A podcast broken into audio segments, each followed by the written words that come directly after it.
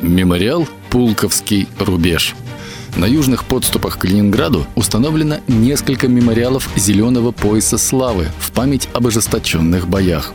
Мемориал «Пулковский рубеж» обозначает место, где в сентябре 1941 года было остановлено наступление немецких войск. Он расположен на южном склоне Пулковских высот, на 20-м километре Киевского шоссе.